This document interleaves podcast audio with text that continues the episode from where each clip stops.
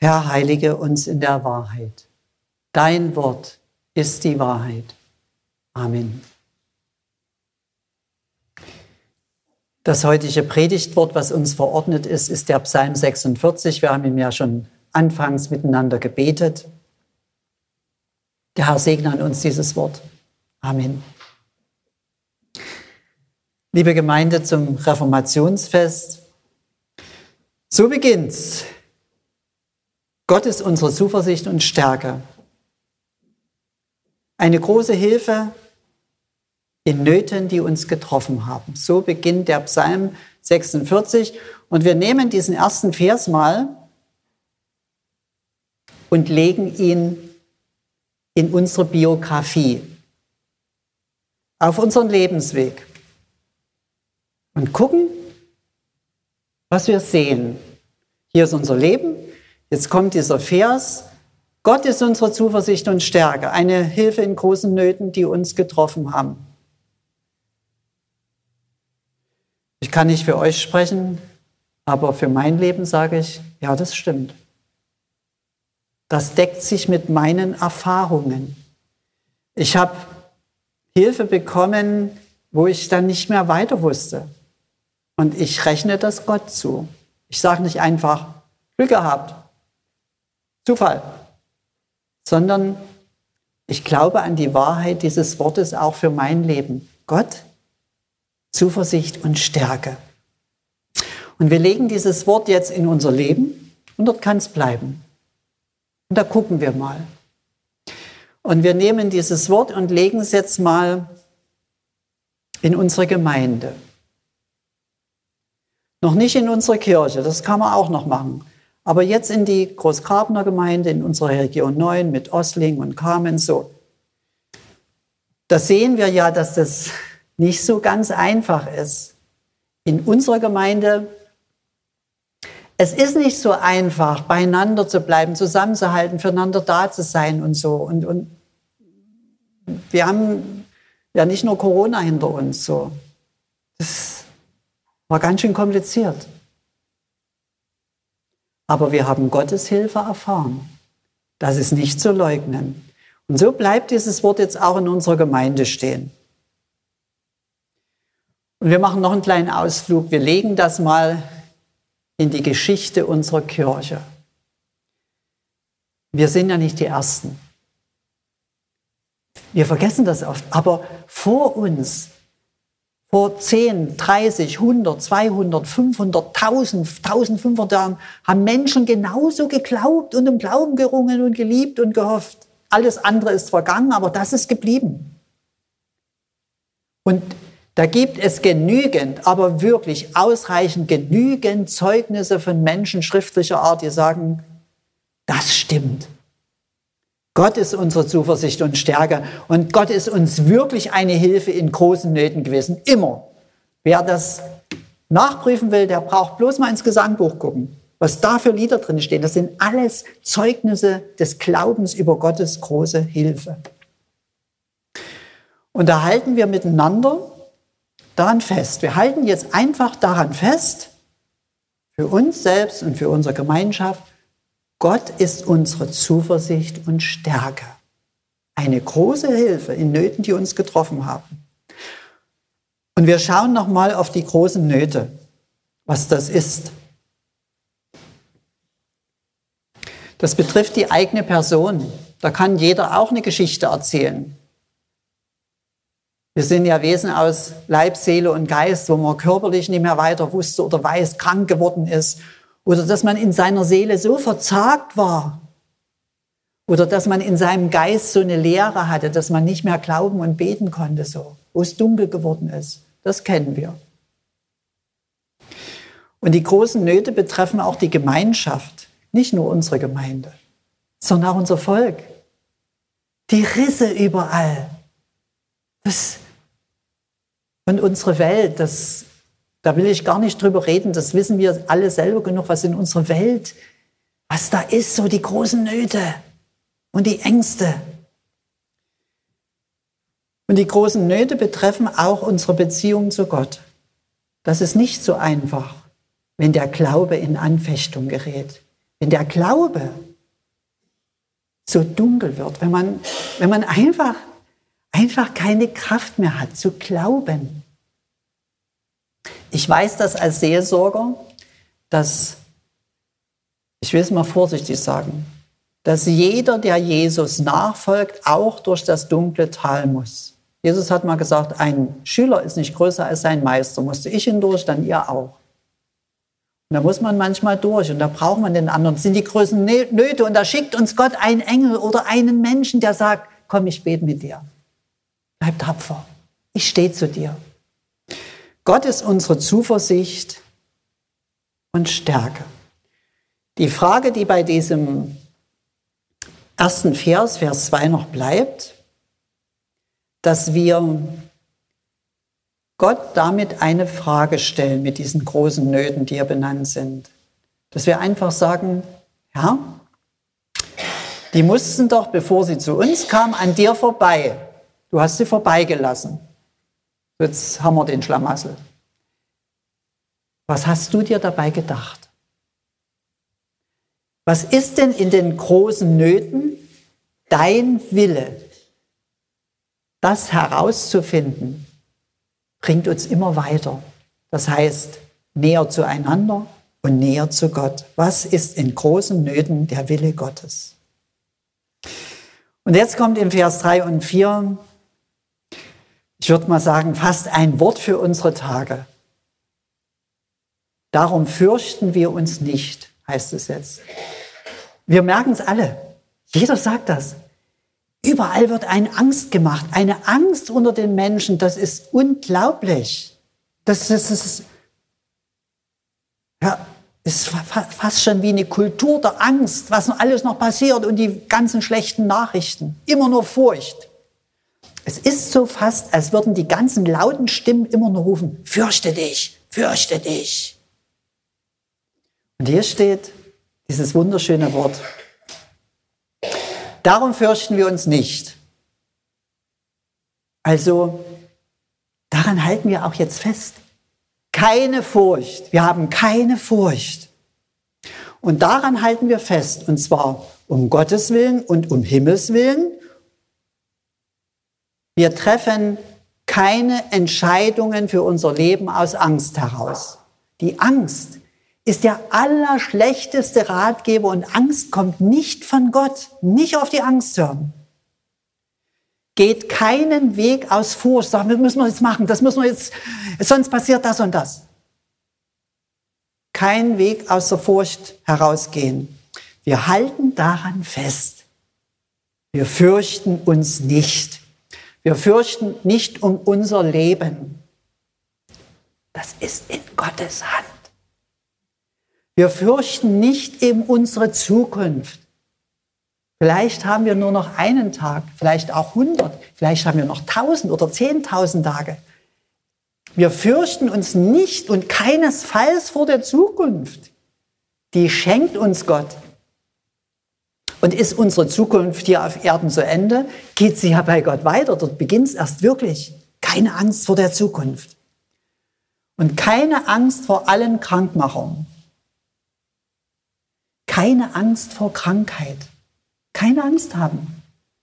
Gott verlässt uns nicht. Keine Angst vor Lebenskrisen. Gott verlässt uns nicht. Alleine Gott steht es zu, dass wir uns vor ihm fürchten. Und diese Art von Furcht, die in der Liebe ist, nennen wir Respekt oder Ehrfurcht. Gott gebührt allein die Furcht, niemand sonst, kein Menschen und kein Umstand. Darum fürchten wir uns nicht. Und jetzt kommt es, in dem Psalm finde ich sehr schön, dass der Psalmbeter das, das wirklich sagt, es, ist, es gibt ja tatsächlich, es ist ja nicht so, dass alles schön ist, sondern es gibt menschlich gesehen sehr, sehr viel Grund, dass einem bange werden könnte. Hier steht so, darum fürchten wir uns nicht wenn gleich die Welt unterginge. Die Atomkriegsszenarien, die jetzt wieder so gespielt werden in der Politik, ist doch furchtbar. Ja, was machen wir da? Wenn die Welt unterginge, dann nehmen wir das Wort Gottes, schlagen den Römerbrief Kapitel 8 auf, Vers 38, und dort steht, ich bin gewiss, schreibt Paulus, dass uns nichts trennen kann von der Liebe Gottes, die in Christus Jesus ist, unserem Herrn. Darum fürchten wir uns nicht, wenn gleich die Welt unterginge. Und dann steht, und die Berge mitten ins Meer senken. Die Berge sinken ja nicht ins Meer, oder doch? Das ist ein Bild, wenn alles erschüttert wird. Auf Bergen kann man stehen. Das sind Berge erschüttern nicht. Aber wenn das passiert, wenn alle Lebensfundamente, alles, worauf man sich verlassen hatte, weg sind, dann, was denn dann? Na klar hat man da Angst.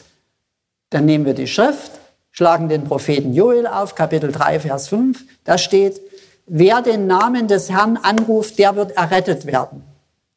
Wenn wir in Nöten sind, dann rufen wir den Namen des Herrn an und werden errettet. Das ist die Zusage der Schrift. Und dann steht hier, wenn gleich das Meer wütete und wallte und von seinem Ungestüm die Berge einfielen.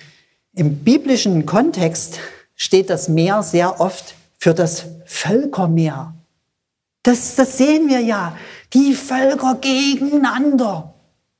Und die armen Soldaten an der Front, das sind auch nur einfache Kinder von irgendwelchen Bauern oder Arbeitern. Die Großen machen da ihr Geschäft oder ihren Krieg und die Völker gegeneinander. Ja, was haben sie denn gegeneinander? Die kennen sich doch gar nicht. Und es geht gegeneinander. Das Meer, Völkermeer wütet. Und wenn das so ist und der Kulturkampf, der Kampf der Religion, der Krieg überall, ja nicht nur in der Ukraine, der Krieg auf der, die Kriege in der ganzen Welt. Was ist denn dann? Was, was machen wir dann? Dann schlagen wir Gottes Wort auf. Das ist unser Fundament. Da können alle Berge einfallen. Da schlagen wir auf Hebräer 12, Vers 2 und sagen, lesen, lasst uns laufen in Geduld in dem Kampf, der uns bestimmt ist. Das ist also ein Ringen. Und aufsehen zu Jesus, dem Anfänger und Vollender des Glaubens. Hier ist von Naturkatastrophen die Rede. Und die Naturkatastrophen, die stehen auch immer sinnbildlich für den großen Kampf, der hinter den Kulissen stattfindet. Der Satan gegen alles, was Gott liebt. Wir können nichts gegen den Satan tun. Ist, wir können nicht die Welt verbessern, zum Paradies machen.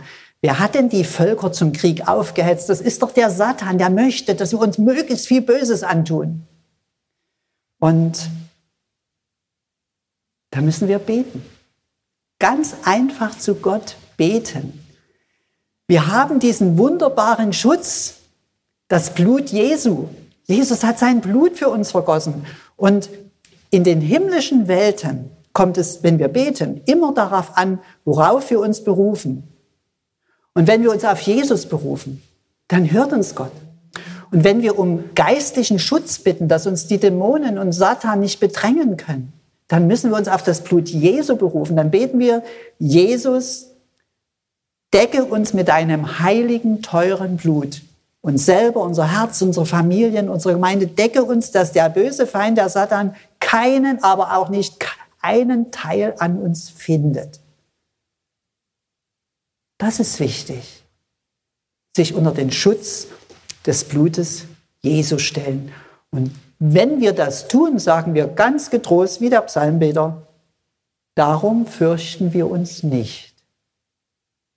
Meine Furcht gehört alleine zu Gott hin. Und im Vers 5 ist das dann so schön ausgedrückt, dass der Beter sagt, ich finde halt in Gott und da, betet er, dennoch soll die Stadt Gottes fein lustig bleiben mit ihren Brünnlein da die heiligen Wohnungen des Höchsten sind. Das ist natürlich ein bisschen poetisch ausgedrückt, das ist Poesie. Gottes Stadt mit Brünnlein und dass es lustig ist, aber man versteht schon, was gemeint ist. Dass es einen Ort gibt, der über all diesen Dunkelheiten ist, der davon unberührt ist. Und deshalb will ich uns als Gemeinde und an uns, die wir festhalten daran, dass wir an Jesus glauben und nicht an irgendwelchen Unsinn, will ich uns daran erinnern, was unsere Brünnlein sind. Unser Brunnen ist der Heilige Geist. Den können wir anrufen. 1. 2. Timotheus 1, Vers 7. Gott hat uns nicht gegeben den Geist der Furcht, sondern der Kraft und der Liebe und der Besonnenheit.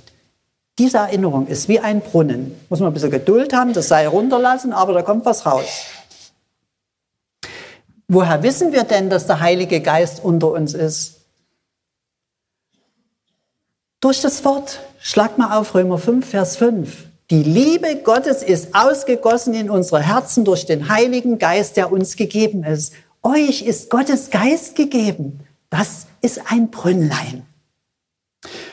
Und ein weiteres Brünnlein ist Jesus. Und zwar das Kreuz Jesu und seine Auferstehung. Durch Jesu Kreuz bist du ganz gewiss erlöst. Verlässt du dich auf das Kreuz und den Tod Jesu, bist du erlöst. Und dass du ins ewige Leben kommst, das ist ganz gewiss, weil Jesus auferstanden ist. Und Jesus lügt uns doch nicht an, wenn er sagt, ich lebe und ihr sollt auch leben. Du wirst auferstehen. Ein anderes Brünnlein ist sein Wort. Lies sein Wort und du wirst, du wirst getröstet. Ein weiteres Brünnlein ist deine heilige Taufe. Du trägst das Siegel Jesu in deinem Herzen. Du bist versiegelt in ihm. Und der Böse kann dich nicht antasten. Heute feiern wir das heilige Mahl. Wir nehmen teil am Geheimnis des Glaubens, auch so ein Brünnlein. Wir bekommen etwas, was wir sonst nicht bekommen würden. Und ich sagte schon, auch so ein Brünnlein, der Schutz des, durch das Blut Jesu vor Satan, es jeden Tag, auch für mich, meine Familie, Herr, dein Blut, Jesus, sei über uns. Ein weiteres Brünnlein, wir brauchen Schutz auf unseren Wegen. Gottes Engel, wenn du um einen Engel Gottes bittest, kriegst du ihn. Wir vergessen es bloß. Bitte um einen Engel Gottes, dass er dich geleitet auf deinen Wegen oder wenn du dich fürchtest vor irgendwas. Ein weiteres Brünnlein ist die Hoffnung. Wir hoffen, dass Jesus bald wiederkommt. Wir hoffen auf die Wiederkunft Jesu. Das sind die lustigen, die schönen Brünnlein. Und wir haben noch viel mehr. Wir haben die Gemeinde, wir haben Brüder und Schwestern. Wir sind Familie. Und wir haben noch mehr Brünnlein. Du und ich, wir haben vor Gott ein besonderes Vorrecht. Und zwar das Vorrecht des Gebetes. Gott hört gewiss dein Gebet. Und wenn du nur stammelst, wenn du sagst, ja, ich weiß nicht recht, wir wissen nicht, wie wir beten sollen, aber Gottes Geist vertritt uns. Hauptsache, du betest. Du gehst an dieses Brünnlein. Und wir haben noch mehr Brünnlein, noch viel mehr. Wir haben wunderschöne Lieder, Lobpreisgesänge, Choräle, herrliche Lieder, die kannst du den ganzen Tag singen. Noch mehr, ich, ich, ich komme nicht zu Ende. Wir haben, wir haben in der Stadt Gottes, die so fein lustig ist, wir haben Orientierung. Ich weiß nicht, wie es euch geht, aber ich treffe doch Menschen, die wissen, die wissen, wir haben für ihr Leben keine Orientierung. Die orientieren sich an irgendwas, aber nicht an dem, was ewig bleibt. Wir haben Orientierung. Wir haben einen Halt. Und wir haben für unser Leben durch Jesus eine Vision. Dass Jesus dafür sorgt, dass wir unsere Bestimmung erreichen. Kurz und gut von den vielen Brünnlein. Wir haben hier, das sind die Brünnlein, wir haben hier in unseren Erdentagen Gottes Hilfe. Und deshalb sagt der Peter hier, egal was hier passiert, dennoch soll die Stadt Gottes fein lustig bleiben mit ihren Brünnlein, die die Wohnungen des Höchsten sind. Und er verstärkt das jetzt noch in Vers 6 und sagt, Gott ist bei ihr drinnen. Darum wird sie fest bleiben. Gott hilft ihr früh am Morgen. Wisst ihr, wie wunderbar das ist, zu wissen, Manchmal bete ich einfach, Gott, wenn du da bist, ich habe so viel auf dem Herzen, aber wenn du da bist, gebe ich mich zufrieden. Hauptsache, du bist da, du wirst die Sache schon richten. Wisst ihr, was im Gottesdienst in der Gemeinde das Allerwichtigste ist, dass der Herr da ist. Und das andere auch, aber dass der Herr gegenwärtig ist. Das ist das Wichtigste. Und hier steht, Gott ist bei ihr drinnen Und wenn Gott da ist, bleiben wir fest, festen Herzens. Darum wird sie fest bleiben. Gott hilft ihr früh am Morgen. Und ihr Lieben, das geschieht jetzt gerade, wenn ihr es fühlt im Herzen. Das geschieht jetzt gerade in dieser Stunde, dass euch Gott an diesem Morgen hilft. Das geschieht, wenn wir das Wort aufschlagen. Ich musste bei der Vorbereitung an, an Klagelieder Kapitel 3 denken. Da steht, die Güte des Herrn ist's, dass wir nicht gar aus sind. Seine Barmherzigkeit hat noch kein Ende. Jetzt, und sie ist alle Morgen neu. Gottes Barmherzigkeit ist für dich an jedem Morgen neu wie am ersten Tag. Und heute auch. Und wir schöpfen aus den Brünnlein Hoffnung, Zuversicht, Klarheit und Ruhe. Und wenn wir uns satt getrunken haben, dann finden wir so etwas, was wir sonst so schwer finden, dass wir in Gott ruhen dass all dieses Aufgewühlte so zur Ruhe kommt. Und so endet auch unser Vers, das, unser Psalm heißt im Vers 11, Seid stille und erkennet, dass ich Gott bin. Und da werden wir vor unserem Herrn stille und uns wird wieder klar und bewusst, was die Stille bedeutet. Die Stille vor Gott. In der Stille vor Gott erkennt der Mensch, ich sage es mal mit Luthers Worten, dass Gott immer noch im Regimente sitzt. In der Stille erkennt der Mensch, dass Gott alles gehört, alles ist sein Eigentum. Und dann erkennt er, und ich erkenne es, dass auch ich sein Eigentum bin. Und dann erkenne ich in der Stille, dass alle, ohne Ausnahme, es gibt keine Ausnahme bei Gott, dass alle Menschen von ihm geliebt sind. Und seine Kirche, auch die Nachbarn, alle sind von ihm geliebt. Und am Ende, in der Stille vor Gott, erkenne ich dieses Wunder ich bin ein geliebter Mensch. Das ist das Wunder. Ich bin ein geliebter Mensch. Du bist ein geliebter Mensch, von Gott geliebt. Und deshalb seid stille und erkennet, dass ich Gott, dass ich die Liebe bin. Amen. Und der Friede Gottes, der höher ist als unser Denken, Bewahre unsere Herzen und Sinne in Christus Jesus. Amen.